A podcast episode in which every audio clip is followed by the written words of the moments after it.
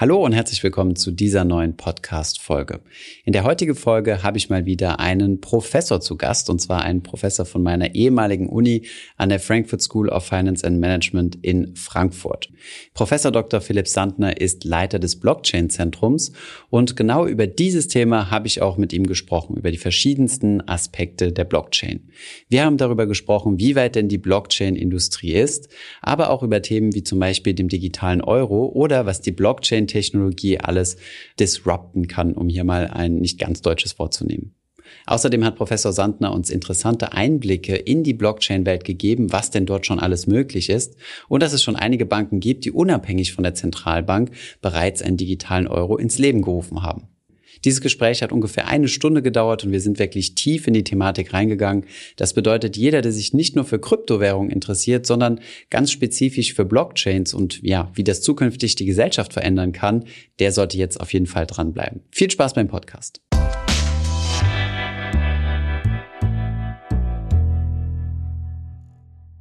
Ich habe heute zu Gast Professor Philipp Sandner. Er ist Professor an der Frankfurt School of Finance and Management meiner ehemaligen äh, Uni und ähm, er ist Leiter des Blockchain Centers, das ich glaube 2017 ins Leben gerufen wurde. Ähm, herzlich willkommen bei uns auf dem Kanal, ähm, Herr Sandner. Ja, vielen Dank. Ich freue mich dabei sein zu dürfen. Super, dass ihr das Thema Blockchain, Bitcoin und Co. Äh, auf dem Radar habt. Finde ich klasse. Vielleicht, bevor wir loslegen, ähm, um überhaupt erstmal in das Thema äh, Blockchain ein bisschen tiefer einzutragen, äh, einzusteigen, sorry, was, ähm, was ist Ihr Job? Also was machen Sie als Professor? Ich denke mal, es gibt noch nicht sehr viele Professoren, die sich mit dem Thema beschäftigen, würde ich jetzt mal so von meiner Intuition her sagen, da das ganze Thema Blockchain, Kryptowährung ja noch extrem jung ist. Von daher würde mich mal so interessieren, was ist so der Alltag eines, äh, eines Professors im Bereich Blockchain? Naja, also mein, das muss man sich vorstellen wie äh, klassisch an der Hochschule. Äh, wir haben einige Vorlesungen in dem Bereich. Wir haben viele Studenten, die Abschlussarbeit äh, schreiben möchten. Bei dem Blockchain Center haben wir einige wirklich spannende Projekte, auch mit Ministerien gemeinsam, mit der Europäischen Kommission gemeinsam, mit Unternehmen gemeinsam. Und wir wollen halt mit dem Blockchain Center auch so eine Art Plattform sein. Das bedeutet, wir möchten auch Anlaufstelle sein, mache deswegen Konferenzen, Webinare und alles Mögliche, um einfach dieses Thema Blockchain in alle Richtungen und mit allen Facetten zu kommunizieren und einfach vielleicht damit das Bild schnell und einfach vermittelt wird. Ich glaube, man kann uns so ein bisschen vergleichen wie mit einem Fraunhofer-Zentrum. Wir sind kein Fraunhofer-Zentrum, aber ich glaube, das Bild eines Fraunhofer-Zentrums trifft es ganz gut. Da passieren auch Projekte, da passiert Ausbildung, Vorlesungen, Abschlussarbeit, Promotion und äh, alles drum und dran immer mit so einem Aspekt zwischen ja eben operativen Projekten, äh, dann aber auch eher akademischen wissenschaftlichen Forschungsprojekten und natürlich alles, was mit Education zu tun hat, mhm. vom 20-jährigen Student äh, bis hin zum 60-jährigen äh, Manager. Okay, super interessant. Mein, äh, mein Bruder promoviert gerade am Fraunhofer Institut, von daher äh, ist mir das so ein bisschen bekannt, äh, die, die Parallele. Ähm, das heißt sehr praxisorientiert, aber Sie sagten auch, Sie, Sie forschen auch. Was sind so die Bereiche, in denen man forschen kann im Blockchain-Bereich? Ich kann es mir vorstellen, dass es extrem interessant ist, denn auf der Blockchain sind ja ähm, alle Informationen quasi gespeichert. Man kann alle Transaktionen nachvollziehen, ähm, was ja am Aktienmarkt oder anderen Kapitalmärkten jetzt nicht so ist. Von daher kann ich mir vorstellen, dass es schon interessante Analysen gibt, die man da machen kann. Vollkommen richtig. Also es gibt äh, zahlreiche Bereiche, die jetzt gerade äh, wachsen. Man muss überlegen, was für einen Forschungsansatz hat man denn? Ist es eher so eine Art zukunftsgerichteter, möglicherweise explorativer Ansatz, wo man sich überlegt, welche, wie, wie könnte man Blockchain anwenden und äh, wozu und was könnte effizienter ablaufen und so weiter. Das wäre dann so ein explorativer Charakter. Das kann man machen. Ist aber in der Wissenschaft äh, wird es nicht so sehr gerne gesehen, äh, weil es halt oftmals unfundiert sein könnte. Mhm. In der Wissenschaft versucht man tendenziell immer mit Zahlen äh, zu arbeiten. Das heißt, Zahlen erfordern aber eben auch, dass ich Daten brauche, die schon angefallen sind. Damit bin ich immer vergangenheitsorientiert, leider. Mhm. Und dann trifft genau das zu, was du gesagt hattest. Äh, wir beschäftigen uns von der Forschungsseite oftmals, also nicht immer, aber oftmals mit Dingen der Vergangenheit. Ähm, und da brauche ich natürlich Daten. Und in einem Bereich, der so frisch und jung ist wie der Blockchain-Bereich, gibt es noch nicht so viele Daten. Das heißt, man ist dann oftmals damit beschäftigt, ähm, mit Startups, Venture Capital Fonds oder eben genau wie jetzt gerade eben von dir beschrieben, Dinge zu analysieren, die auf dem Blockchain-Netzwerk passieren, weil man es eben anschauen kann. Okay, dann hätte ich vielleicht nochmal ähm, noch einen kleinen Schritt zurück. Äh, gehen wir vielleicht nochmal einen kleinen Schritt zurück. Ähm, was versteht man denn genau unter Blockchain? Ich glaube, heutzutage haben die Leute ein bisschen mehr Verständnis dafür als jetzt noch 2017, aber ähm, so jedem ist das, glaube ich, noch nicht geläufig. Wie würde, wie würde man sowas äh, einfach, einfach ausdrücken? Naja, also im Kern ist Blockchain eigentlich ein verteiltes äh, System von Rechenknoten, die zusammengeschaltet sind. Man kann es auch ganz flapsig sagen als quasi miteinander synchronisierte Datenbanken. Mhm. Äh, die sind aber nicht nur einfach so zusammengeschaltet, sondern gerade im Falle von Bitcoin sind die derart zusammengeschaltet, dass es keinen zentralen Akteur mehr gibt, der mhm. in diesem Netzwerk für Ordnung sorgt. Ja, dadurch entsteht die Dezentralität, dadurch entsteht äh, bei Bitcoin was ganz Wesentliches, nämlich das Charakteris Charakteristika, dass man Bitcoin nicht mehr abschalten kann, mhm. weil es eben kein Zentrum gibt, äh, was äh, das gesamte System betreibt oder eben managt. Und insofern ist es ganz faszinierend, äh, Blockchain zu sehen als ja dezentralen Organismus. Dezentral klingt so toll, aber im Kern ist dezentral ganz faszinierend, weil es bedeutet, dass es kein Headquarter gibt, keine zentrale Instanz, kein kein Customer Care Center, keine Internetseite, kein Marketing, gar nichts, sondern es ist einfach nur eine dezentrale Technologie von eben sich selbst synchronisierenden Datenbanken. Und dadurch wird es auch fast schon philosophisch, weil man sich dann fragt, ja, was ist denn Blockchain dann? Äh, weil es eben mit vergleichbaren Organisationsformen eben bis heute nicht verglichen werden kann. Und deswegen ist man dann auch ganz nah, gerade bei Bitcoin und Kryptowährungen, ganz nah äh, bei dem Aspekt, wo man dann argumentieren kann, dass es eigentlich analog ist wie zu so einer Art äh, digitalen Rohstoff. Mhm. Also Bitcoin kann man deswegen auch mit Gold vergleichen. Bitcoin ist sehr ähnlich zu Gold. Das Erzeugen von Bitcoin kostet Kraft, kostet Energie, wie bei Gold ja auch. Mhm. Und wenn dann Bitcoins eben erzeugt werden, dann entsteht dadurch eben ein Rohstoff, äh, weil er aus diesem Netzwerk heraus entsteht. Also ein Rohstoff ist natürlich was Anfassbares, das mhm. ist klar, Silber, Gold, digitaler Rohstoff. anfassen. Genau, deswegen ist es ein digitaler Rohstoff, also quasi ein entmaterialisierter Rohstoff. Mhm. Können sich viele Leute nicht vorstellen, ist aber im Endeffekt wirklich der Kern des Ganzen, weil äh, der Rohstoff knapp ist, so wie Gold eben auch. Bitcoin und Gold sind beide knapp. Das ist bei Bitcoin sehr wichtig, dass es eben diese 21 Millionen Bitcoins geben wird und niemals mehr. Und insofern ist diese Knappheit hier entscheidend äh, für den Rohstoffcharakter, nicht unbedingt äh, den Fakt, ob ich das anfassen kann oder nicht. Also mhm. kann es auch in ein Wort fassen. Das ist aus meiner Sicht immaterielle Knappheit. Ähm, das geht an, an die Leute, die denken, dass ein, dass ein knappes Gut anfassbar sein muss. Das stimmt nämlich so natürlich nicht. Mhm. Ähm, jetzt arbeitet die Frankfurt School ja viel mit Banken zusammen. Ne? Also auch aus der Historie heraus äh, ist sie ja entstanden als äh, Hochschule für Bankwirtschaft. Ähm, das heißt, ich, ich gehe mal davon aus, entweder Sie bestimmt, aber Ihre Kollegen bestimmt auch haben, haben viel Kontakt mit Banken. Ähm, wie groß ist denn da die Angst auf der einen Seite, dass irgendwie, weil wenn man sich jetzt mal so ein bisschen die, ich nenne sie immer gerne so die Hardcore-Bitcoiner anschaut, die gehen ja immer davon aus, dass Bitcoin alles platt machen wird, das gesamte Bankensystem, Zentralbanken und alles, was damit einhergeht bin ich nicht so der Überzeugung von. Ich denke, da wird es sicherlich interessante Symbiosen geben. Aber gibt es da eine Angst äh, seitens der fin Finanzindustrie oder äh, wird das Ganze eher als Chance gesehen und äh, wenn ja, wie? Ja, ist eine gute Frage. Also zunächst mal gibt es ganz, ganz, ganz viel Unwissen. Mhm. Also wenn die Leute sagen, sie haben Blockchain verstanden, muss man wirklich nochmal äh, zwei, dreimal nachfragen, ob dem wirklich so der Fall ist. Der Punkt ist der, Blockchain ist sehr sperrig, sehr schwierig im Verständnis und ich würde mal behaupten, man braucht 500 Stunden plus minus mindestens, um das Thema Blockchain und Bitcoin wirklich halbwegs gut zu erfassen. Viele Unternehmen haben den sogenannten Blockchain-Lead, der macht dann Blockchain im Auftrag der Firma, beschäftigt sich aber faktisch nur fünf oder zehn Stunden pro Woche mit dem Thema. Mhm. Und damit kommt man natürlich nicht weiter. Also man muss äh, wirklich viel Zeit investieren, um das Thema Blockchain und Kryptowährung und Bitcoin ver zu verstehen.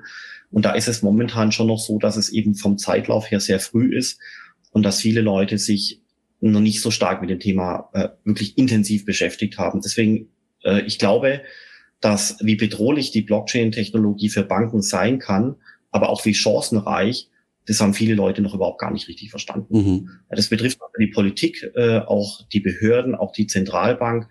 Ähm, da ist ganz viel Verständnis noch gar nicht äh, richtig in den richtigen Entscheidungsetagen angekommen. Und deswegen glaube ich, dass wir einfach noch viel mehr brauchen, viel mehr Zeit brauchen, bis sich diese Technologie auch in den Köpfen der Menschen verbreitet, bis sie verstanden wird. Aber natürlich gibt es Vorreiter und ich glaube, dass deswegen auch die Chancen sehr, sehr, sehr groß sind. Zum Beispiel werden in Zukunft alle Arten von Vermögensgegenstände digitalisiert werden und dann werden mhm. die digital gespeichert. Das ist heute der Bitcoin, morgen ist es der Euro, dann ist es das digitale Wertpapier.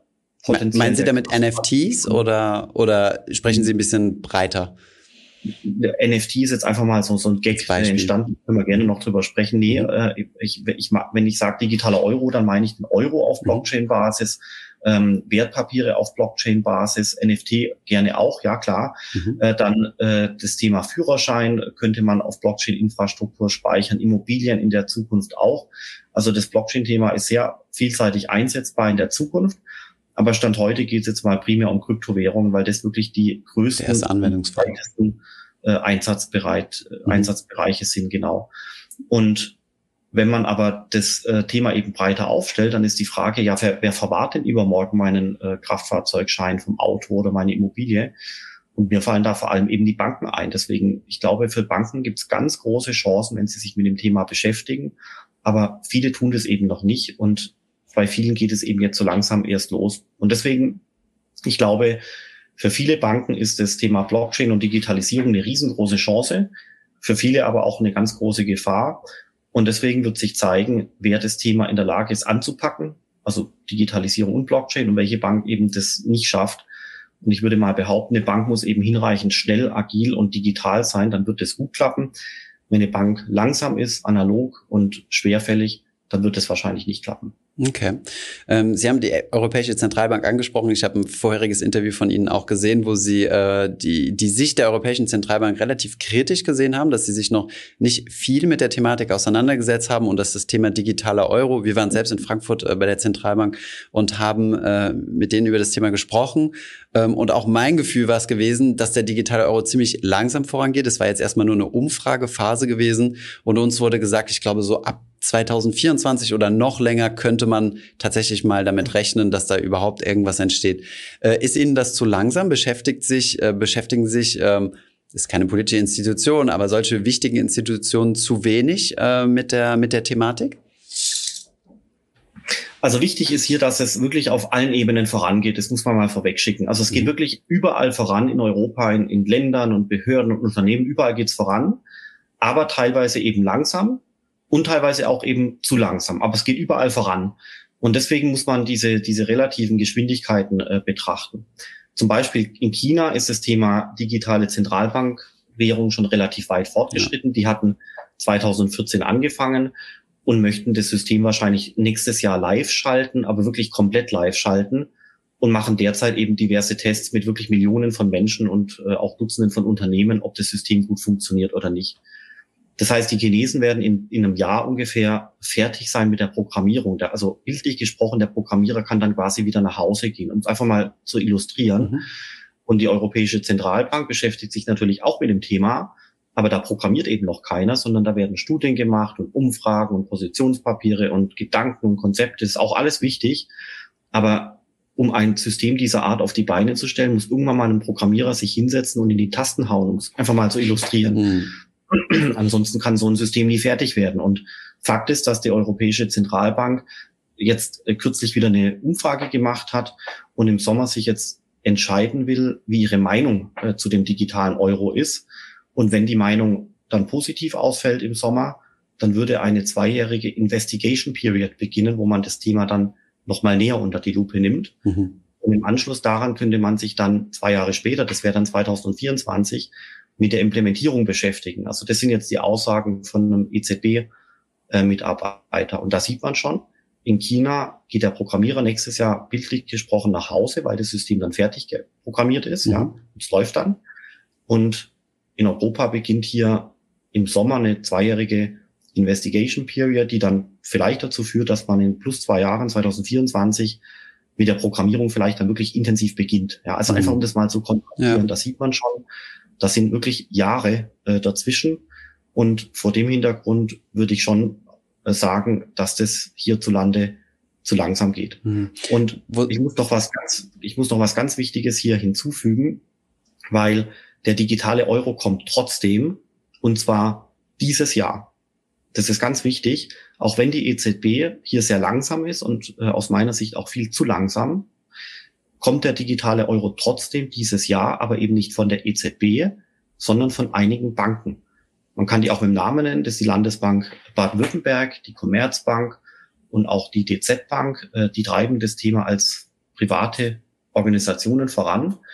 Und das ist wirklich toll, was die machen, weil die ab diesem Jahr Lösungen auf den Markt bringen, die dann Unternehmen helfen können, den Euro in einem Smart Contract abzubilden. Und damit wird die gesamte Blockchain-Welt auch für die Bereiche Industrie 4.0, Logistik, Supply Chain Management, Datenmonetarisierung und so weiter zugänglich gemacht. Ja, das passiert dieses Jahr noch. Das ist ganz faszinierend und insofern tut sich wirklich einiges im Bereich digitaler Euro. Aber man muss aus meiner Sicht äh, das, das Spotlight, das Scheinwerferlicht eben auf die genannten Banken richten, weil die wirklich tolle Arbeit machen in dem Bereich, äh, wohingegen die EZB äh, natürlich in der öffentlichen Wahrnehmung äh, da sehr, sehr laut ist, aber es passiert halt gar nicht so viel. Mhm. Ähm, jetzt ähm, nochmal eine Verständnisfrage. Ich würde mal gerne verstehen, wozu brauchen wir denn überhaupt so eine, äh, sag ich mal, CBDC, Central Bank Digital Currency? Denn ähm, erstens mal, als Sie eben Blockchain beschrieben haben, fiel das Wort dezentral. Äh, wie dezentral wäre denn äh, eine solche Währung überhaupt? Denn sie wäre ja quasi zentral trotzdem noch gesteuert. Also die Europäische Zentralbank kann ja immer noch ihre ganzen monetären Aktionen quasi machen. Also ist es wirklich so dezentral? Und ähm, zweitens ist der Euro nicht sowieso schon digital. Ich meine, ich bin mit, ich zahle häufig mit Apple Pay, Sie sehen jetzt nicht in die Kamera, äh, oder kontaktloser Bezahlung und äh, ich habe so gut wie gar kein Bargeld mehr. Ähm, sind das nicht schon digitale Euros, mit denen ich da bezahle? Doch, vollkommen richtig. Und deswegen, man muss hier unterscheiden. Es gibt drei große Bereiche. Es gibt den Euro für uns als Privatmenschen. Es gibt den Euro für Unternehmen, also insbesondere jetzt mal so Industrieunternehmen, Maschinenbau und ähnliches. Und dann gibt's noch den Euro für die Finanzorganisationen. Mhm. So kann man das aufteilen. Und wir können ja mal die Bereiche kurz durchgehen. Es gibt den Euro für den, für den privaten Bereich. Das ist vollkommen richtig. Äh, da gehe ich auch mit meinem iPhone äh, zum Rewe und gehe da einkaufen. Und wenn ich dort dann äh, mit Apple Pay einkaufe, dann ist im Einsatz natürlich das iPhone, aber auch die Kreditkarte. Und ich mhm. habe dann bezahlt. Das funktioniert her hervorragend. Man darf aber hier nur eins nicht vergessen. Bei jeder einzelnen Transaktion wird eine Gebühr abgeführt an Mastercard in Amerika und es wird eine Gebühr abgeführt an Apple in Amerika. Das ist fast wie so eine Art Digitalisierungssteuer. Mhm. Und zwar bei jeder Transaktion, bei jedem Apple Pay Prozess in Gesamteuropa. Das sind 365 Tage, 450 Millionen äh, Menschen. Und es ist nicht nur der Rewe, sondern wirklich überall, wo Apple Pay zunehmend zum Einsatz kommt. Und jedes Mal eine Gebühr an Apple und eine Gebühr an Master, Mastercard. Mhm. Und das ist jetzt äh, das Projekt, was eben hier die äh, EZB vorantreibt und äh, eben erforscht momentan, noch nicht implementiert, ja, sondern erforscht, würde eben diesen Bezahlprozess ähm, ja, beeinflussen, dass Apple Pay trotzdem noch zum Einsatz kommt, aber im Hintergrund vielleicht nicht mehr die Kreditkarte eingebaut ist, sondern eben direkt der Zentralbank Euro. Bräuchten wir dann überhaupt noch äh, Geschäftsbanken ganz äh, ganz platt gefragt. Also äh, theoretisch könnten wir uns da mit dem digitalen Euro einfach ein Konto jeder Bürger äh, bei der, bei der EZB einrichten und das war's. Also dann kann ich ja direkt äh, mit dem digitalen Euro bezahlen, bräuchte, okay, Apple vielleicht, weil es muss ja irgendwie mit meinem Telefon verbunden sein, aber Zahlungsterminals könnte man sich ja auch vielleicht bei der EZB besorgen oder so. Ist das so ein Risiko für Geschäftsbanken? Ja, mein, das sind jetzt theoretische Gedanken und ich, ich, ich kenne Klar. die Gedanken, ich finde die ja auch gut, aber jetzt mal ganz im Ernst, also äh, kannst du dir vorstellen, dass die EZB in der Lage ist, eine App zu programmieren, die auch wirklich benutzerfreundlich ist, so benutzerfreundlich wie N26 und Revolut. Kannst du dir das vorstellen? Nein, ist ja auch sehr wahrscheinlich nicht die Aufgabe, stimmt, ja. Mhm. Eben, ganz genau so ist es nämlich, weil, weil äh, ich brauche die Privatwirtschaft, dort findet Innovation statt und deswegen, also schon, schon etablierte Banken haben ja Probleme, eine vernünftige App zu programmieren. Ja, also ich habe ich hab eine Bank hier auf meinem Handy, da funktioniert seit drei Jahren die App nicht. Hm. Geht einfach nicht. Aber es gibt natürlich auch tolle Beispiele. N26 macht es wirklich gut, Revolut macht es gut äh, und so weiter. Auch PayPal macht es äh, gut. Aber man sieht hier Innovation und auch anwendbare Innovation, also eine, eine, eine, eine wirklich eine benutzerfreundliche App, kommt typischerweise von der Privatindustrie und nicht vom Staat. Ich habe also anderes Beispiel, äh, will jetzt auch nicht zu tief drauf einsteigen, mhm. wer mal versucht, seine äh, Steuererklärung äh, mit Elster zu machen. Ja, da sieht man mal, wie, wie eine App eben einfach nicht gemacht werden äh, sollte, weil einfach mhm. der Anmeldeprozess, der dauert Tage, Wochen, tonnenweise E-Mails, nur um mhm. sich dann in so ein schwieriges System äh, anzumelden. Da ist einfach so eine N26-Bank oder Revolut ist einfach was anderes. Mhm. Und deswegen zu deiner Frage, nee, ich glaube nicht, dass die EZB eine App programmieren äh, kann und sollte. Das müsste man der Privatwirtschaft äh, hoffentlich überlassen. Und damit ähm, und aus vielen anderen Gründen eben auch, wird man auch deswegen die Banken brauchen. Die Banken machen äh, Geldwäscheanalysen. Äh, bei den Banken kann ich im Notfall anrufen, wenn ich mein Passwort vergessen habe und so weiter. Mhm. Da muss auch jemand ans Telefon gehen. Äh, und insofern, glaube ich, äh, ist eine Behörde, Behörde da falsch am Platz, sondern ich brauche wirklich hier die Privatwirtschaft, die im Wettbewerb zueinander steht, um einfach gegenüber dem Kunden gute Lösungen äh, anzubieten. Und deswegen wäre hier eine, eine denkbare Architektur, die, dass im Hintergrund der digitale Euro von der EZB bereitgestellt wird. Eine Bank, N26, whatever, mhm. DKW Bank, nimmt quasi diesen Euro auf und spielt den dann quasi ihrerseits wieder in das Apple iPhone rein, damit es mit dem Apple Pay verwendet werden kann. Das wäre eine Architektur, die denkbar wäre und da sieht man an schon, dann wäre zumindest mal die Bedeutung der Kreditkartenfirmen äh, zurückgedrängt. Äh, mhm. ähm, das Apple iPhone brauche ich natürlich trotzdem. Und mhm. äh, es ist auch zu honorieren. Meines Apple, Apple macht wirklich herausragende Arbeit. Äh, das sind tolle Geräte. Äh, deswegen, klar, die müssen auch Geld verdienen und das haben sie auch verdient, weil sie es gut machen. Mhm. Das heißt, äh, der, der digitale Euro wäre eigentlich eher so ein Infrastruktur-Update, wenn ich das richtig äh, verstanden habe. Das hat jetzt mit so, mit so einer dezentralen Blockchain, wie es jetzt Bitcoin gebracht hat, also dieser dezentrale Aspekt, äh, relativ wenig zu tun. Oder habe ich dann Denkfehler? Doch, vollkommen richtig. Aber wir haben jetzt ja nur den Euro für den privaten Bereich äh, besprochen. Mhm. Jetzt kommt die, die, die, der zweite große Euro. Das ist äh, der digitale Euro für die Industrie und für den Kapitalmarkt. Das funktioniert so, dass äh, Irgendwo steht eine Maschine, die wurde produziert, der Maschinenbauer hat die geliefert, der muss bezahlt werden. Die Maschine selber konsumiert Öl oder Software, muss gewartet werden. Also da gibt es ja ganze Netzwerke, wo im Hintergrund in der gesamten Wirtschaft äh, Leistungen erbracht werden und äh, Gelder natürlich auch bezahlt werden. Und für diese wirklich riesengroßen Leistungserstellungsnetzwerke, ja, kannst auch Industrie 4.0 oder Logistik dazu mhm. sagen, oder Datenmonetarisierung, Medizintechnik, all das, ja. Dort glaube ich schon, dass ein digitaler Euro auf jeden Fall erfolgreich äh, sein würde, weil dort Prozesse verschlankt und automatisiert werden äh, könnten. Das macht unglaublich viel Sinn. Jetzt kommt ein Beispiel. Es gibt ein wirklich tolles Projekt, äh, da geht es um Traktoren. Und in der Vergangenheit hat der Traktorenhersteller, das ist die Firma Lindner Traktoren aus Tirol, mhm. die haben Traktoren einfach nur so vom Hof verkauft. Kostet ein Traktor, weiß ich nicht, 60, 70, 80.000 Euro und dann äh, wird, den, wird der zum Beispiel gekauft von der Stadtverwaltung, um im Winter die Straße zu kehren und so weiter. Und dann steht er aber sonst eben auch sehr viel rum im, im Betriebshof oder im, im, im, im Hof von der Stadt. Mhm.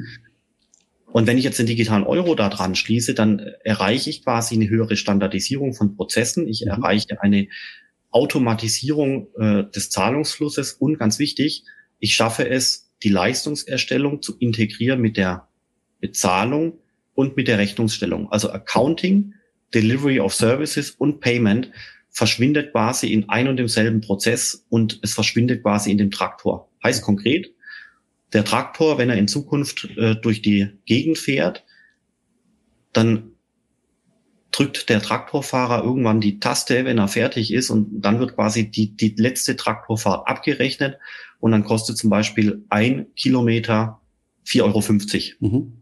Aber, und jetzt ist es ganz wichtig jetzt, was macht denn der Traktor? Der Traktor schmeißt zum Beispiel Steinchen auf die Straße mhm. im Winter, äh, aus, weil das die Stadtverwaltung eben machen muss. Mhm. Das heißt, die 4,50 Euro wird nicht nur für, die, für den gefahrenen Kilometer bezahlt, sondern für die Leistungserbringung. Und die Leistungserbringung ist ein Kilometer gestreute Straße inklusive Versicherung. Mhm. Kostet 4,50 Euro.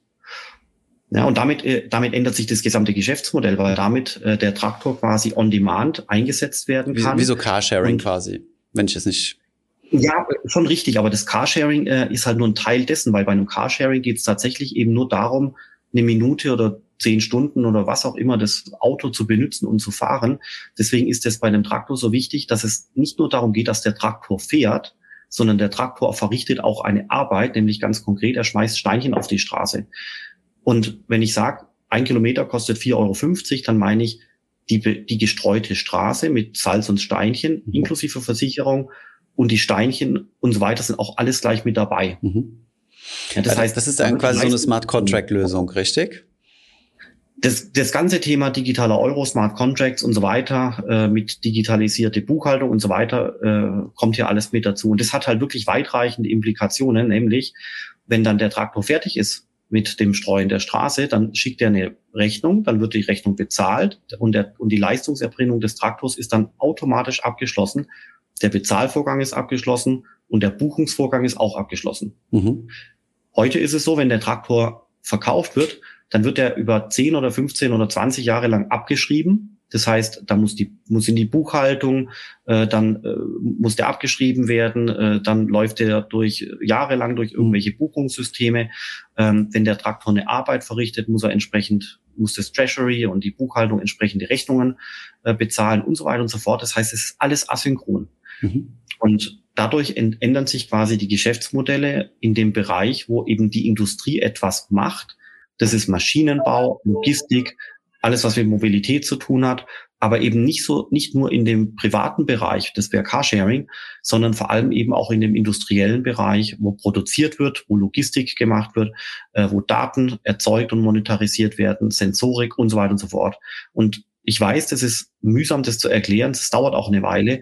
Aber ich glaube, man kann sich langsam vorstellen, was es für ein immenses Potenzial für Europa und auch für Deutschland hat, wenn man beginnt, den gesamten industriellen Produktionsprozess und auch Leistungserstellungsprozess, Mobilität, alles äh, zu überlegen, wo macht der digitale Euro Sinn und wo kriegt man eine höhere Effizienz hin durch äh, solche Systeme und Automatisierung. Aber könnte man solche Dinge nicht einfach auf eine, auf eine Smart Contract Chain bringen, die es sowieso schon gibt? Ethereum, Binance Chain oder, oder welches auch immer da gibt. Es gibt ja da mehr und mehr äh, solcher, solcher äh, ja, Smart Contract Chains. Mittlerweile gibt es ja sogar in dem Bereich ähm, Startups oder Kryptowährungen, die zwischen den einzelnen Chains hin und her springen, um dann die effizienteste zu suchen. Wieso müssten wir das auf den Euro bauen? Also außer jetzt, dass Euro natürlich unsere Abrechnungseinheit ist, weil wir alles in Euro bezahlen, aber das könnte man ja relativ einfach so, so einen Tauschmechanismus mit reinbauen, oder? Nee, eben gerade nicht. Also ähm, das klingt immer so einfach, aber äh, ist es eben nicht. Und zwar, weil äh, eine Firma wie Daimler, BMW und so weiter, äh, mhm. das sind wirklich riesengroße Firmen mit Buchhaltung und Rechnungsprüfung und Wirtschaftsprüfung.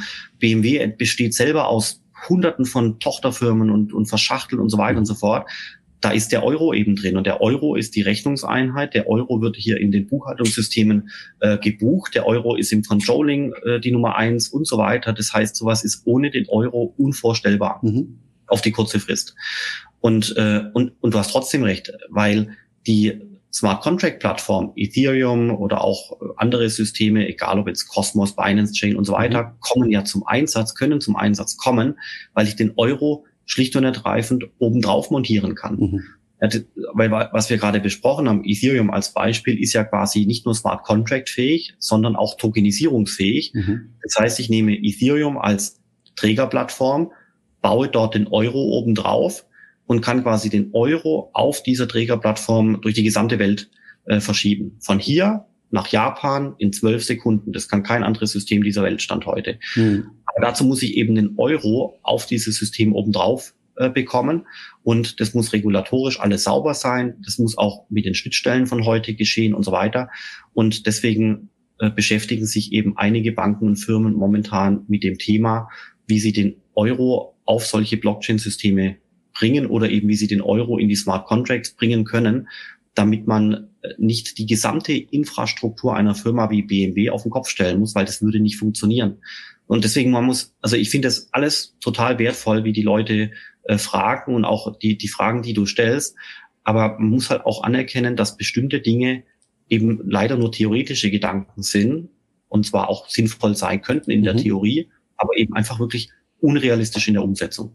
Kann es irgendwann sein, dass irgendwann, ich meine, Währungen stehen ja heutzutage auch schon im Wettbewerb, ähm, was so die, die leitenden Faktoren sind, sind äh, ja, die, die Wirtschaftskraft quasi der, der, der Länder oder der Volkswirtschaften, die dahinter stehen. Wäre es irgendwann vorstellbar, dass auch, ähm, ähm, ja, wie soll ich das sagen, die, die digitalen Capacities, sage ich jetzt einfach mal, der einzelnen Währung, also wie wie komplex äh, die entsprechende Währung äh, programmiert ist und, und welche Features die Währung quasi hat.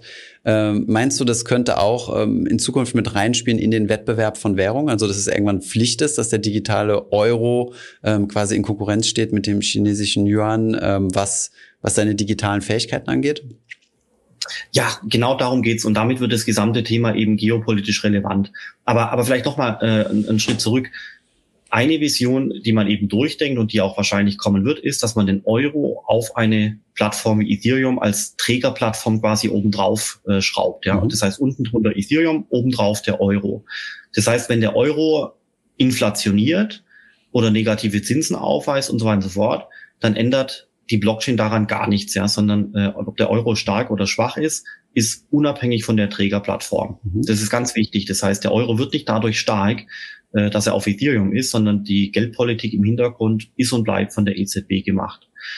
Und ansonsten gebe ich dir vollkommen recht. Stand heute ist eben der Euro ein, eine Rechnungseinheit, die per Kontoüberweisung von A nach B transportiert wird. Aber sie ist eben unintelligent. Mhm. Die Intelligenz eines Euros wird quasi durch angeschlossene Systeme erzeugt, zum Beispiel eine Dauerüberweisung oder ein Treuhandprozess oder ähnliches. Mhm. Und durch die Blockchain-Technologie, egal ob jetzt Ethereum oder andere Plattformen, kriege ich den Euro eben in Anführungszeichen intelligent. Mhm. Heißt konkret, ich kann den Euro in Smart Contracts einbauen und dann kann ich Geldflüsse programmieren. Das sieht man sehr eindrucksvoll in dem Decentralized Finance Bereich, wie toll das funktioniert. Dann zweitens kann ich ähm, bestimmen, wohin der Euro fließen darf und woher auch, wohin er auch nicht fließen darf. Also ich kann zum Beispiel sagen, der Euro darf an alle Leute grundsätzlich fließen, aber es gibt eine Blacklist von Leuten, die kriminell sind, da darf der Euro nie hinfließen. Und damit äh, kann ich zum Beispiel auch äh, Sanktionsmaßnahmen sehr viel genauer äh, durchführen gegenüber kriminellen äh, Personen. Ja, mhm. Könnte man machen, wenn man will. Und der dritte Aspekt ist natürlich das Thema Tokenisierung, würde bedeuten, dass auf ein und demselben Blockchain-Netzwerk mehrere Assets drauf sind. Ja, also der Euro ist da drauf und direkt daneben die Aktie. Mhm. Wenn ich jetzt eine Aktie kaufe, dann gebe ich Euro her und bekomme dafür die Aktie. Meine Gegenpartei bekommt mein Geld und gibt dafür mir die Aktie. In Zukunft könnte das Bitcoin sein oder was auch immer. Was auch immer, aber, mhm. ähm, aber wenn der Euro digital ist, dann findet dieser Prozess ganz nahtlos statt, weil dieser Austausch zwischen zwei Gütern, äh, Aktie und Euro, findet technologiebasiert statt durch Smart Contracts auf ein und demselben System. Das bedeutet, ich kann mir Clearinghouses in Gänze sparen. Denn heute muss ich zwei Systeme synchronisieren. Das ist einerseits der Euro-Zahlungsfluss und andererseits das Aktienregister, der Aktientransfer quasi, sind zwei unterschiedliche IT-Systeme. Deswegen brauche ich Stand heute ein Clearinghouse, was beide Systeme synchronisiert. Das kostet Zeit, Effizienz, Geld und das Clearinghouse erzeugt natürlich ein Counterparty-Risiko, weil es just im Augenblick der Transaktion entfallen könnte oder mhm. bankrott gehen könnte und so weiter. Und das ist was, das haben viele Leute auch noch nicht ähm, so richtig im Detail verstanden, wie unheimlich mächtig ein Blockchain-System ist, wenn erstens mehrere Assets drauf gespeichert sind und wenn dann der Handel zwischen zwei Assets durchgeführt wird durch einen Smart Contract und genau dadurch das Clearinghouse nicht mehr erforderlich wäre. Ja, das ist unglaublich, was das für Kräfte freisetzen wird, äh, dieses entfallende Clearinghouse. Aber wir sehen halt auch in der Diskussion gerade, wir sind halt echt schon ganz tief drin. Und die Leute mhm. beschäftigen sich halt oftmals noch mit den drei, vier Ebenen oben drüber und sind eben nicht so tief eingestiegen. Das meine ich auch damit, dass eben fürs Verständnis der Blockchain-Technologie braucht man ein paar hundert Stunden, um das Thema zu verstehen. Da reicht nicht ein Podcast leider, wäre schön. Uns reicht auch nicht YouTube und, oder ein, ein Paper lesen, sondern es ist wirklich intensives Studium wie damals äh, an der Uni, 500 Stunden lang. Und dann kommt man den Themen so langsam äh, auf die Spur und das ist echt mühsam, das muss ich wirklich sagen, äh, weil äh, es weil es noch nicht so schön aufgearbeitet ist, dass man einfach von vorne bis hinten ein Buch durchliest und eine Vorlesung besucht und dann hat man das alles, weil es sich es entwickelt sich so schnell und dynamisch, dass diese ganzen Bits und Pieces überall verstreut sind, so dass es echt schwierig ist, äh, Sinn aus diesem ganzen Thema zu machen. Ja, ja sehe ich auch ähnlich. Also ich habe mich auch vor kurzem erst äh, intensiver oder vor kurzem jetzt seit ein paar Monaten in das Thema intensiver reingelesen. Äh, bisher habe ich es halt rein als Investment gesehen, das Thema Kryptowährung, allen voran eigentlich Bitcoin. Also ich habe äh, eigentlich in nichts anderes investiert außer Bitcoin, ganz kleines bisschen Ethereum. Wir haben ein bisschen rumexperimentiert mit dem Minen. Aber ja, ich meine, Blockchain war äh, ein großer Hype gewesen, wo es dann hieß, ja, Bitcoin ist eine Spekulation. Also teilweise hieß es das, äh, Bitcoin ist eine Spekulation, aber die Blockchain-Technologie dahinter ist super interessant und so. Ich denke, man kann beides jetzt nicht unbedingt voneinander trennen. Ich denke, es wird nie wieder so ein starkes Netzwerk geben wie Bitcoin. Auch zumindest wird es schwer, sowas, sowas, sowas nochmal ähm, ja, gebären zu lassen. Aber wir haben jetzt die, also über den Banken- und Finanzsektor relativ ausführlich gesprochen, was man da so machen kann ähm, mit Blockchain. Ähm, ich denke, das ist auch erstmal so das Naheliegendste. Da passiert ja auch jetzt im DeFi-Bereich ziemlich viel. Nicht alles ist unbedingt seriös, würde ich jetzt mal sagen, aber auf jeden Fall kann man sich jetzt mittlerweile äh, Kredite ähm, auszahlen lassen, komplett automatisiert, die dann auch komplett automatisiert zurückzahlen. Man kann mit Hebel handeln und solchen Dingen. Alles jetzt nicht unbedingt was man machen sollte, aber es ist möglich. Gibt es denn jetzt noch andere Bereiche außerhalb vom Finanzbereich, die ähm, von Blockchain profitieren könnten? Oder werden? Vielleicht kann man schon deutlich konkreter sein. Mm, ja, also überall, wo was mit Wertefluss zu tun hat. Und wir haben jetzt ähm, schon mehrfach über den digitalen Euro gesprochen. Mhm. Das heißt, der digitale Euro ist ja quasi die Verrechnungseinheit einer Volkswirtschaft. Und der digitale Euro ist überall mit drin. Das heißt, vom digitalen Euro bin ich inhaltlich ganz nah im Bereich Industrie 4.0, Produktion, Maschinenbau, Medizintechnik, äh, Pharmazie und so weiter und so fort. Da gibt es ganz, ganz, ganz viele Dinge, die damit gemacht werden können. Und unabhängig jetzt mal vom digitalen Euro könnte äh, man das Thema äh, Kryptowährungen, insbesondere dezentrale Protokolle noch näher besprechen, weil Bitcoin, Ethereum und Co. eine eigene Assetklasse sind. Das wird immer zunehmend verstanden. Mhm. Ähm, deswegen ist das Thema allein schon riesengroß. Vor einigen Jahren hieß es immer Blockchain ja, Bitcoin nein. Mhm, genau. Ja. Jetzt ist es aber genau andersrum, ehrlich gesagt, weil inzwischen sagen die Leute, äh, Bitcoin, oh, das ist interessant, müssen wir uns damit beschäftigen. Und Blockchain, ja klar, kommt mal irgendwann später in der Zukunft. Mhm. Wir müssen uns mal vor Augen führen, wie viel Geld wird bewegt auf Basis von Kryptowährungen. Das sind tagtäglich, also wirklich hunderte Milliarden tagtäglich, ja, bei einer mhm. Gesamtbewertung äh, von äh, über zwei äh, Billionen äh, momentan. Mhm. Und das muss man mal vergleichen mit dem Geld, was auf Enterprise-Systemen bewegt wird, also quasi den originären Blockchain-Systemen ohne Kryptowährungen. Mhm. Da passiert nicht so viel. Ja, da da gibt es ein paar tolle Experimente und ein paar tolle Konsortien und ein paar, wirklich ein paar tolle Projekte. Aber da werden keine äh, hunderte Milliarden pro Tag bewegt und die Bewertung dieser Systeme, was da äh, abgebildet wird, sind auch keine zwei Billionen. Also Stand heute muss man schon festhalten, dass der Enterprise DLT-Bereich eigentlich nicht das hält, was er versprochen hat. Stattdessen aber die Kryptowährungen durch die Decke gegangen sind. Wofür steht DLT? Vielleicht nochmal, Mrs. Genau, DLT steht für Distributed Ledger äh, mhm. Technology. Das ist quasi die weitere äh, Technologiefamilie um den Bitcoin herum und wie gesagt, man sagte halt immer Blockchain ja, Bitcoin nein. Und irgendwie hat sich es ganz anders entwickelt, als man es äh, damals äh, vorhergesehen hatte. Ja, also das ist alles ganz anders gekommen als gedacht. Und ähm, was gibt's noch weitere Bereiche, hattest du ja gefragt. Mhm. Außergewöhnlich spannend ist das Thema Identitätsmanagement, also quasi die Abbildung von Identitäten auf Blockchain-Basis. Identitäten könnten hier sein Menschen, das wäre mein Personalausweis, mhm. und auch Unternehmen, das wäre das Handelsregister, oder auch Dinge und Maschinen, das wäre der, der Digital Twin für das Internet of Things. Mhm. Wenn Maschinen, Sensor und so weiter übermorgen ein digitales Abbild auf einem Blockchain-System hat. Kommt alles, dauert aber noch. Ähm, das Identitätsthema ist unglaublich äh, stark, äh, firmiert momentan in Deutschland unter dem Begriff dezentrale Identität mhm.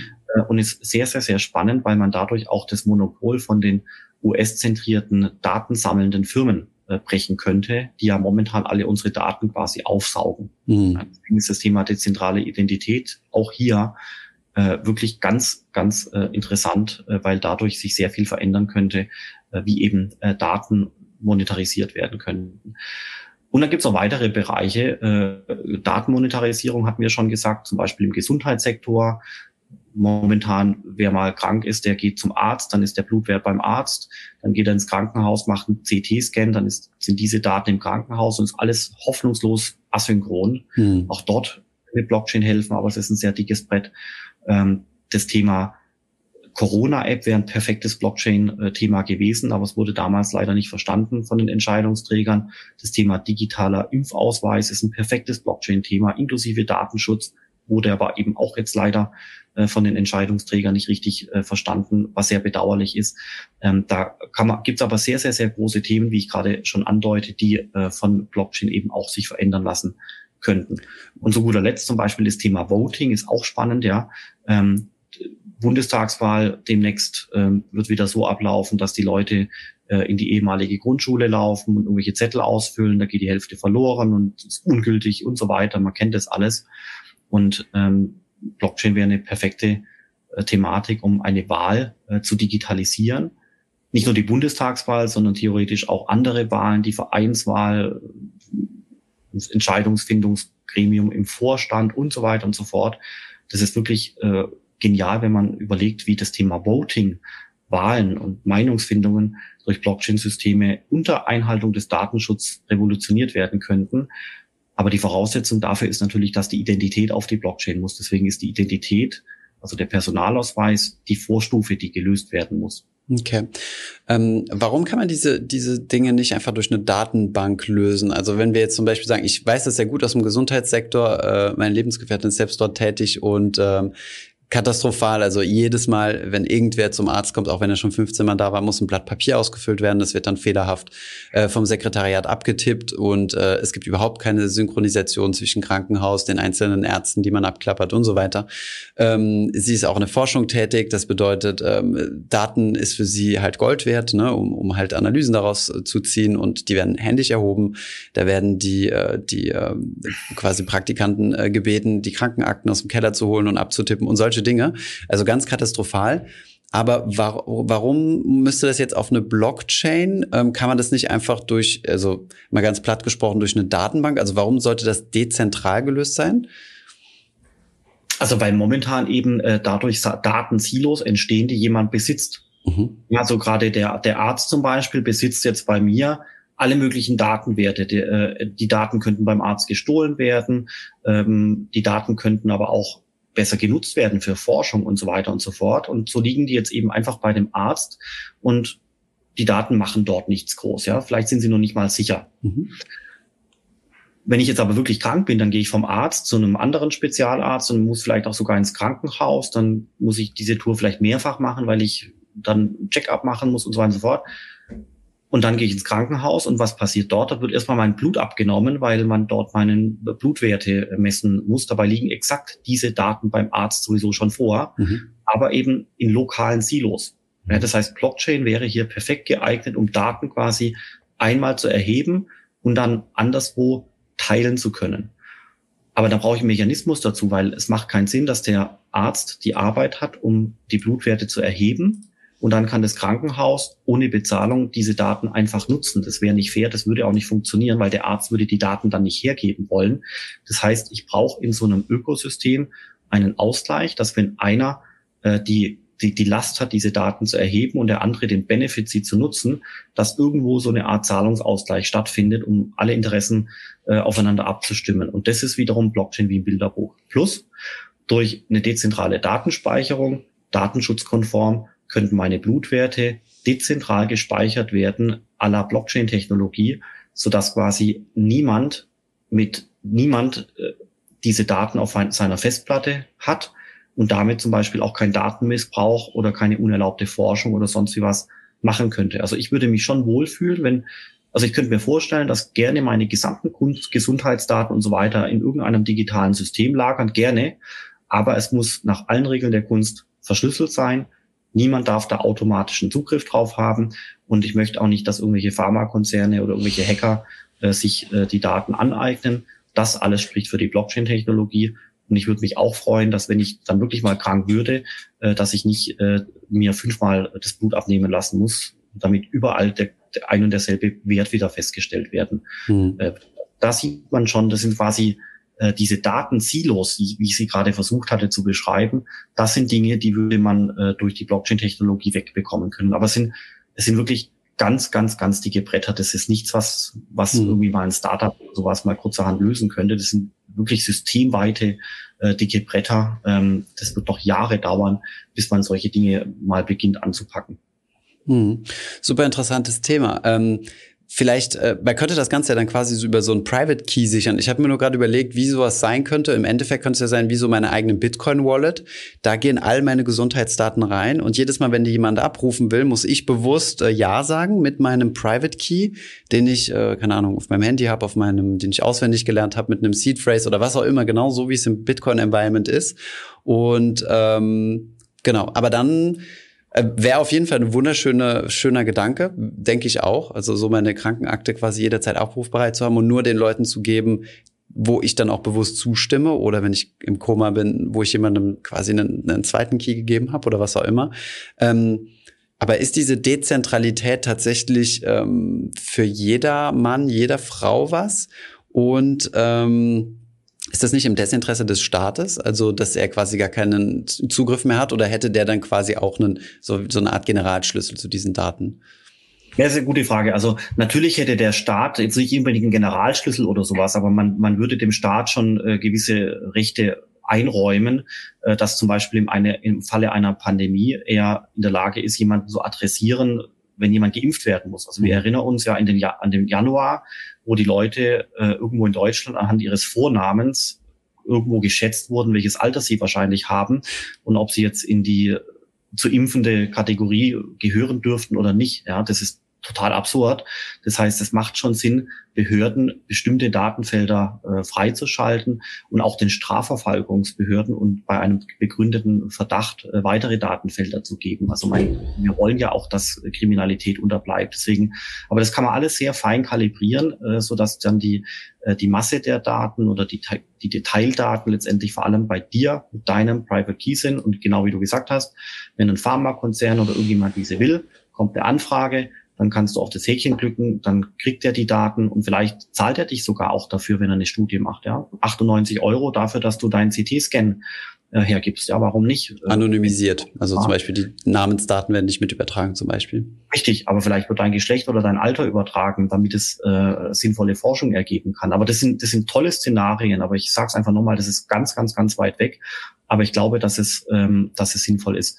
Und vielleicht noch zwei Aspekte dazu du, du sagst schon richtig, vielleicht ist es auch kritisch, wenn du den Private Key aufbewahren müsstest, vielleicht verlierst du den mal oder du vergisst ihn. Mhm. Und genau an die Stelle tritt ehrlich gesagt jetzt die Bank. Ja, weil man kann Banken immer kritisieren für die Finanzkrise und so weiter und so fort. Aber wenn eine Bank etwas kann, seit Jahrhunderten von Jahren, dann ist es auf etwas aufpassen.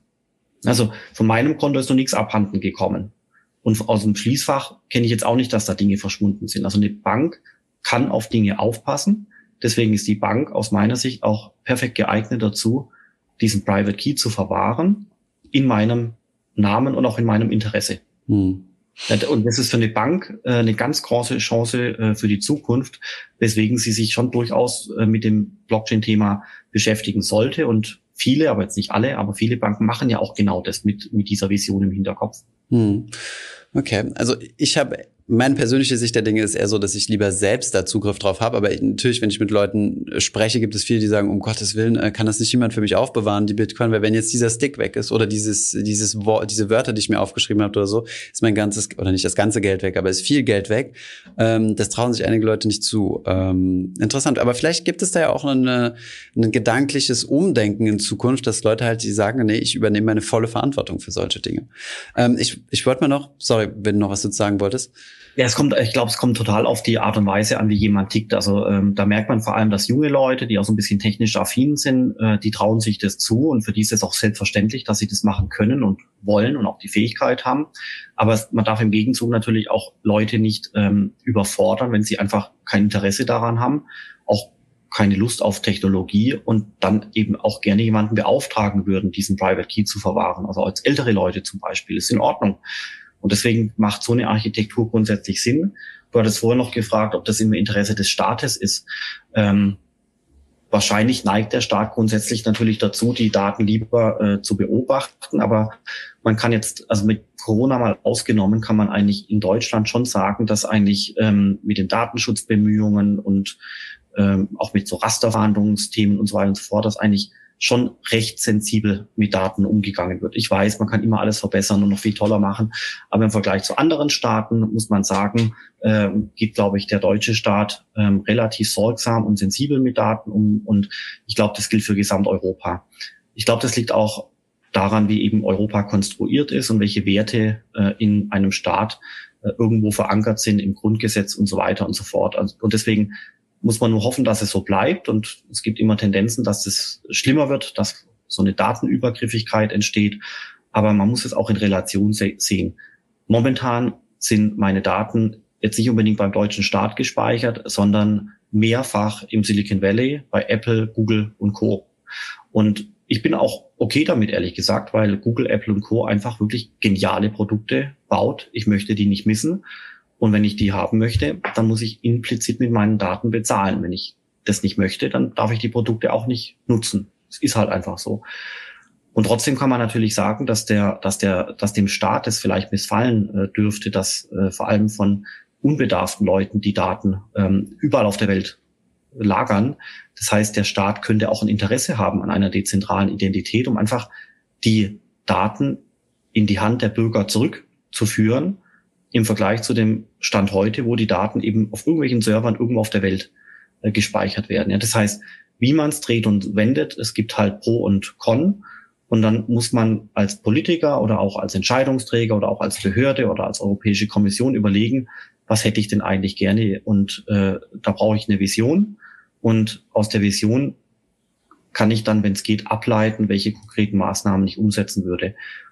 Und deswegen vielleicht an der Stelle einfach nochmal den, den Hinweis auf Folgendes. Blockchain ist einfach eine komplett neutrale Technologie. Wie, wie, wie zum Beispiel ein Laser. Laser ist auch neutral. Ich kann einen Laser einsetzen äh, in der Chirurgie, dann rettet der Laser Menschenleben.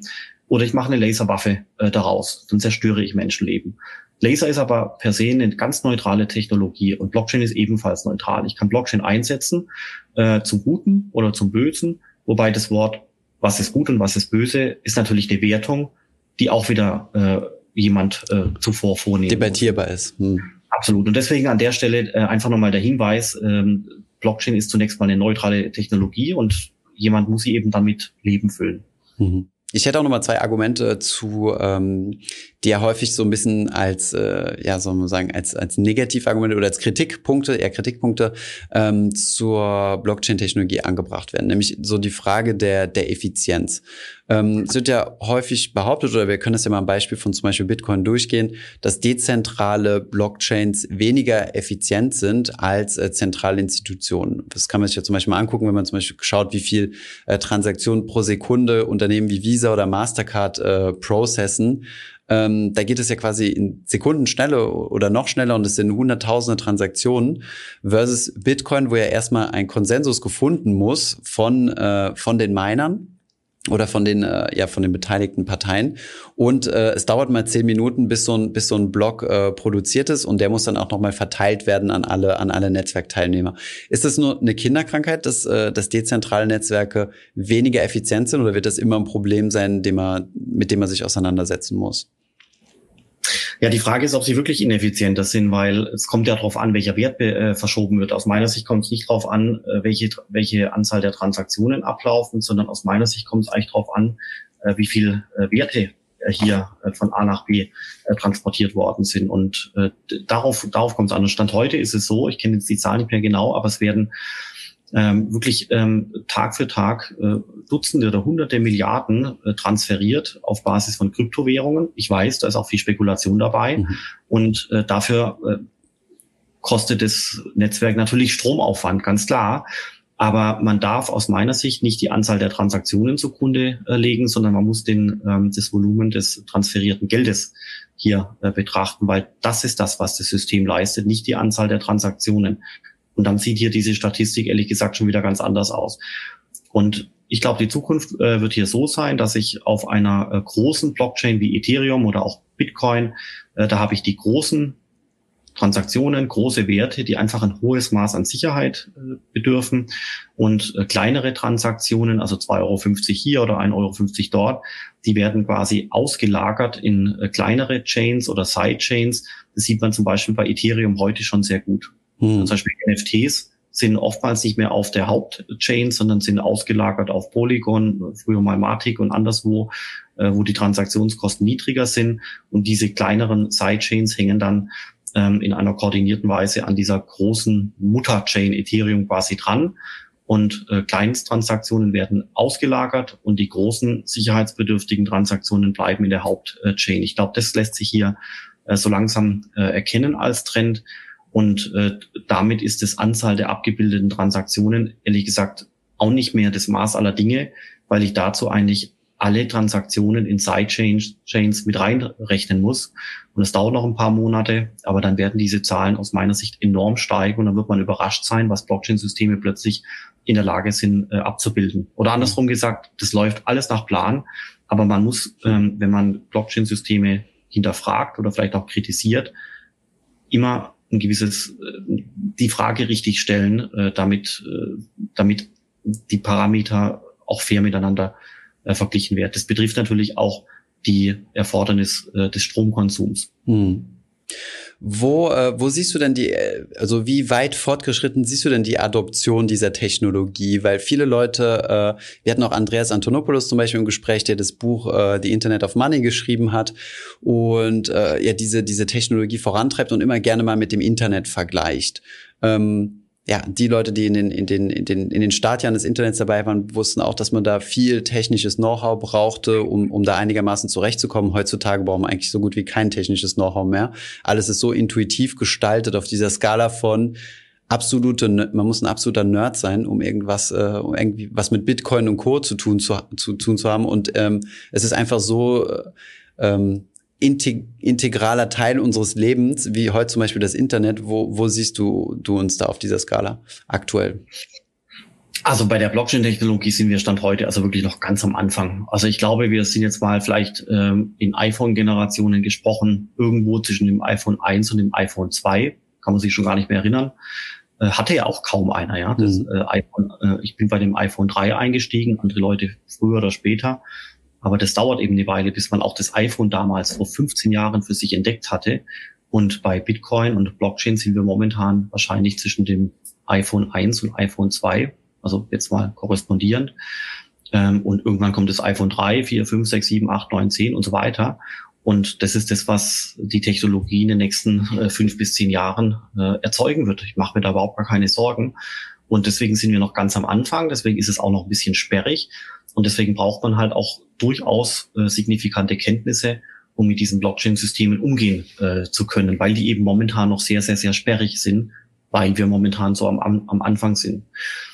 Aber da ist ja auch aus meiner Sicht eine unglaubliche Chance äh, zu finden, weil in dem Zuge können junge Leute eine ganz tolle Karriere machen bei Beratungshäuser, Banken, Firmen, die Blockchain-Leute einstellen wollen, bei Startups, die gegründet werden und dann gefundet werden von irgendwelchen Wagniskapitalgebern. Das gleiche auch in der Behörde, in der Kanzlei, überall. Also dieser, dieser Technologiebereich Blockchain erzeugt eine unglaubliche Dynamik bei Konzernen, Startups, mit Krypto, ohne Krypto, in Behörden, in Kanzleien, überall. Man muss sich halt nur intensiv damit beschäftigen, um einfach in dieses Ökosystem reinzukommen, damit man Teil dessen wird und eben mit diesem gesamten Ökosystem anfangen kann zu wachsen. Ja? Mhm. Und das wird unglaublich faszinierend sein, welche Startups in den nächsten Jahren gegründet werden, welche Konzerne Initiativen äh, machen, äh, welche Initiativen vom Staat gemacht werden, was die Europäische Kommission tut, was die Schweiz macht, Deutschland, Österreich und so weiter. Da gibt's fast tagtäglich momentan spannende Neuigkeiten. Und es hört ja nicht auf, sondern das, diese Dynamik geht die nächsten Jahre so weiter. Und es kommt sicherlich auch noch mal ein Hype und es kommt vielleicht auch noch mal ein Hype. Aber das wird unheimlich faszinierend und spannend. Und deswegen kann man auch äh, alle Leute und auch insbesondere junge Leute, die noch an der Uni sind, ähm, intensivst ermutigen, sich mit dem Thema zu beschäftigen und zu überlegen, ob sie mit diesem System mitwachsen wollen. Ich sage es mal ganz plastisch, wer sich heute intensiv mit Blockchain beschäftigt, egal ob jetzt 20 Jahre alter oder 40 Jahre alter, der hat die nächsten 20 Jahre, glaube ich, äh, keine Angst vor äh, Arbeitslosigkeit zu haben. Hm. Ich habe heute Mittag einen Notartermin, äh, da wäre ich auch sehr happy, äh, wenn das Ganze schon äh, irgendwie auf eine Blockchain gebracht wäre und das, was wir dann dort besprechen werden, einfach in Code gegossen wäre und äh, ich dann halt die Sicherheit habe, dass äh, ja, dass das äh, auch tatsächlich so ist und dass es da nicht irgendwelche Unwägbarkeiten gibt. Ich habe nämlich nicht immer die allerbesten äh, Erfahrungen äh, dort gemacht. Ähm, okay, super. Vielen Dank für deine Einschätzung, Philipp. Vielen Dank für die für die ganzen Informationen, die du gegeben hast. Vielleicht sprechen wir in ein paar Jahren nochmal und vielleicht sind wir dann schon beim iPhone 3, 4 oder 5 oder so. Ich bin äh, ich bin echt gespannt. Freut mich sehr und äh, wie gesagt, super, dass ihr das Thema auf der Agenda habt. Äh, ich glaube, da gibt's ganz viel zu tun. Es ist unheimlich faszinierend und äh, man kann wirklich jeden ermutigen, irgendwie in dieses Ökosystem reinzukommen. Es ist auch ein sehr inklusives Ökosystem. Es steht alles im Internet, die Leute sind jung und offen mhm. und auch begeistert. Äh, deswegen, ähm, ja, also kann man, wie, wie gesagt, alle Leute nur ermutigen, sich intensiv mit dem Thema zu beschäftigen. Sehr gut. Danke dir. Vielen Dank. Ich hoffe, diese Podcast-Folge hat dir gefallen. Wenn ja, dann zöger doch nicht in deinem Umfeld über diesen Podcast zu sprechen, bei Freunden und Bekannten. Ich denke, es gibt auch in deinem Umfeld viele Menschen, die sich für das Thema finanzielle Bildung interessieren oder interessieren sollten. Wenn du auf iTunes bist, würden wir uns auch freuen, wenn du uns eine positive Bewertung dalässt. Das hilft uns, den Podcast noch einfacher auffindbar zu machen. Alle wichtigen Links und Verweise findest du wie immer in den Show Notes zu diesem Podcast. Vielen Dank fürs Zuhören und bis zum nächsten Mal.